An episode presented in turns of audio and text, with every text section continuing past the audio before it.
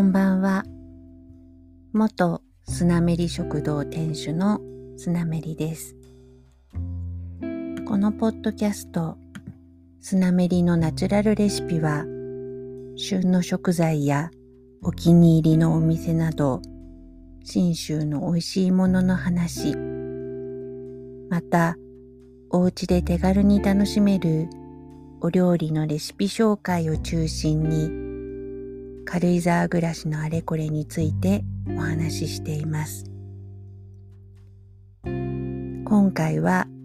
第44回目2021年10月29日に録音しています。この2、3週間庭の栗拾いをしては夜拾った栗の皮むきで寝不足気味でしたが、一応今年の栗フェスティバルは終了。昨日、今日と伊賀拾いをしました。栗の伊賀、すぐには土に帰らず、ガーデニングの作業中にいててとなるので、全部拾って袋詰め、乾燥させてストーブの焚き付けとなります。ずっと中腰での作業のため、お尻が筋肉痛です。拾った栗はたっぷりの塩水につけた後、軽く水気を切ってクッキングペーパーを敷いたライスポットの弱火で60分蒸し焼きにするとホクホクの蒸し焼き栗になります。このまま食べても美味しいし、冷凍したのは栗ご飯にしたり、スープやお味噌汁に加えたり、ペースト状にして栗ジャムにするなど、気が向いた時に好きな食べ方でいただきます。この皮むきが毎晩3時間ぐらい YouTube やアマプラを見ながら夜鍋仕事です。今更ながら最近はゆるキャンがマイブーム。アニメと実写版を並行して楽しんでいます。昭和のアニメやドラマって女の子が主人公だと必ず好きな男の子がいて恋のライバルが出てきてっていうのばかりだったような気がするんだけどちょっと前にハマった映像犬には手を出すなもゆるキャンも女子高生が主人公だけど恋バナは出てこなくってそれぞれが自分の好きなことに熱中している様子がリアルでいいなぁと思います。振り返って私の高校生時代も色気づいてる子って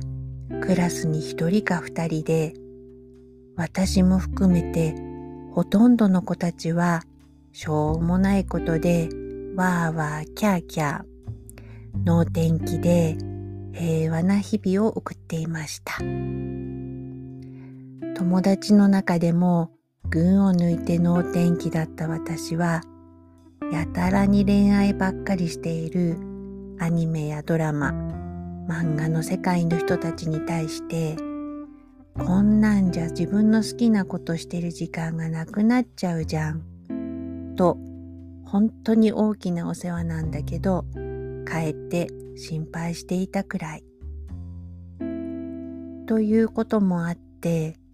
映像犬を見たときは、女子高生のアニメで恋バナがないんだとちょっと衝撃でした。そしてゆるキャン。登場人物はそれぞれに自分の好きな方を向いているし仲良しの友達同士もそれぞれのキャラが違うことを尊重し合っていて昭和から令和の間に高校生同士の人間関係もものすごく進化しているんだなぁと感動しています。美人の先生が飲んだくれっていうキャラ設定も妙にリアルで、高校生たちも先生はお酒好きなんだねとそのままに受け入れてるのもすごくいいなぁとじんわり。最近すごく思うのは昭和って古き良きなことももちろんたくさんあったと思うけどやっぱり今に比べたら社会全体がだいぶ野蛮だったなぁと。通学路には犬の糞があちこち落ちていていつも誰かが靴を汚してたし電車やバスの中子供がいるようなところでも平気でタバコを吸う人が多かったし、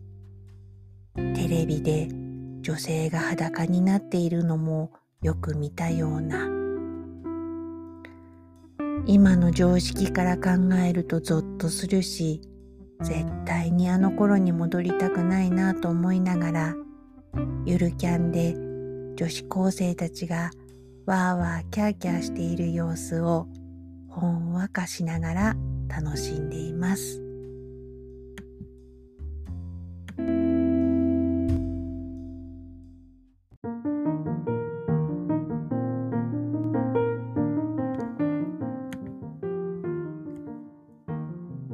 気温が下がるにつれて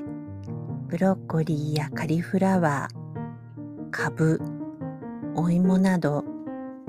温野菜が美味しい季節になりました最近フルーツのドレッシングをあれこれ作っては温野菜に合わせて楽しんでいます。いちご、りんご、柿、キウイなど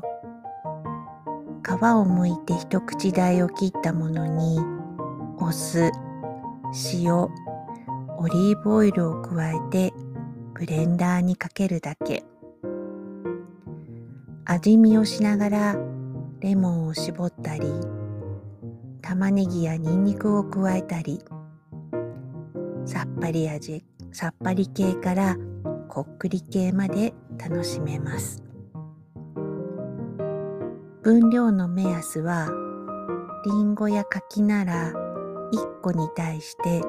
お酢大さじ2オリーブオイル大さじ2塩小さじ1という感じ。もう少しコクが欲しいなと思ったら、玉ねぎ2分の1個を一口大に切ったものや、ニンニクをスライスしたものを加え、ニンニク1片をスライスしたものを加えて、再度ブレンダーにかけます。ブレンダーがなければすりおろしでも OK です。ハンドブレンダー。ポタージュの回でもお話ししましたがキッチン家電の中でもおすすめの一つです。私はブラウンのハンドブレンダーを使っています。アタッチメントもいろいろあると便利ですが3000円くらいの一番シンプルなものもかなり使えます。フルーツのドレッシング。美味しい上に彩りも綺麗なので食卓が華やぎます。我が家は鶴屋のミックスナッツをざく切りにしたのをサラダナッツとして瓶に常備。食感も楽しくボリュームも出るしフルーツのドレッシングとの相性も抜群です。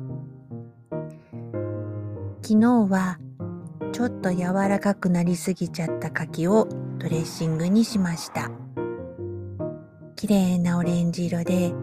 瓶に詰めながらニヤニヤしちゃいました。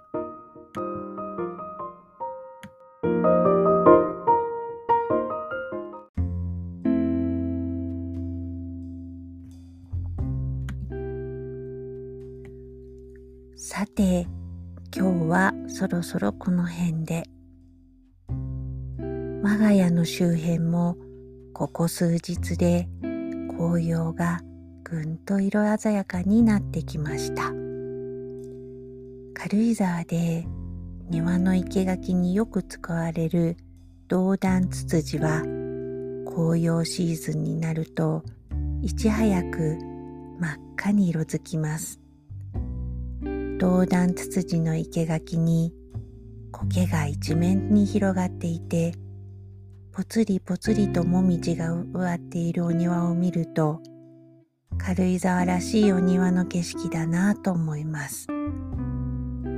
銅弾ツツジはしっかり刈り込まれたものより自然な感じでポツンポツンと並んでいる方が好きです。銅弾ツツジが真っ赤に色づいてもみじが緑からオレンジ赤へのグラデーションになっている様子を見かけると綺麗だなぁと思わず立ち止まってしまいます。これから約1ヶ月落葉樹の葉がすっかり落ちるまで日に日に変わっていく紅葉の景色。とっても楽しみです。このポッドキャストスナメリのナチュラルレシピのツイッターアカウントは